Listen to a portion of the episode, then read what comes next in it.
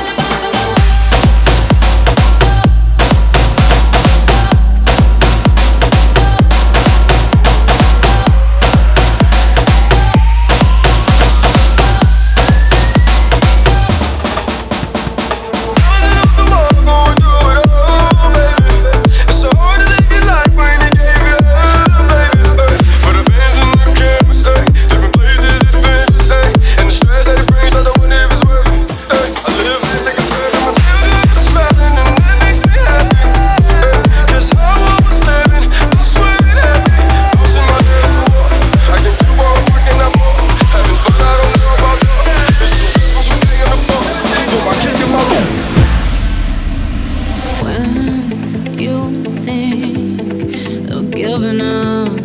Just know you might think you're dying, but you won't.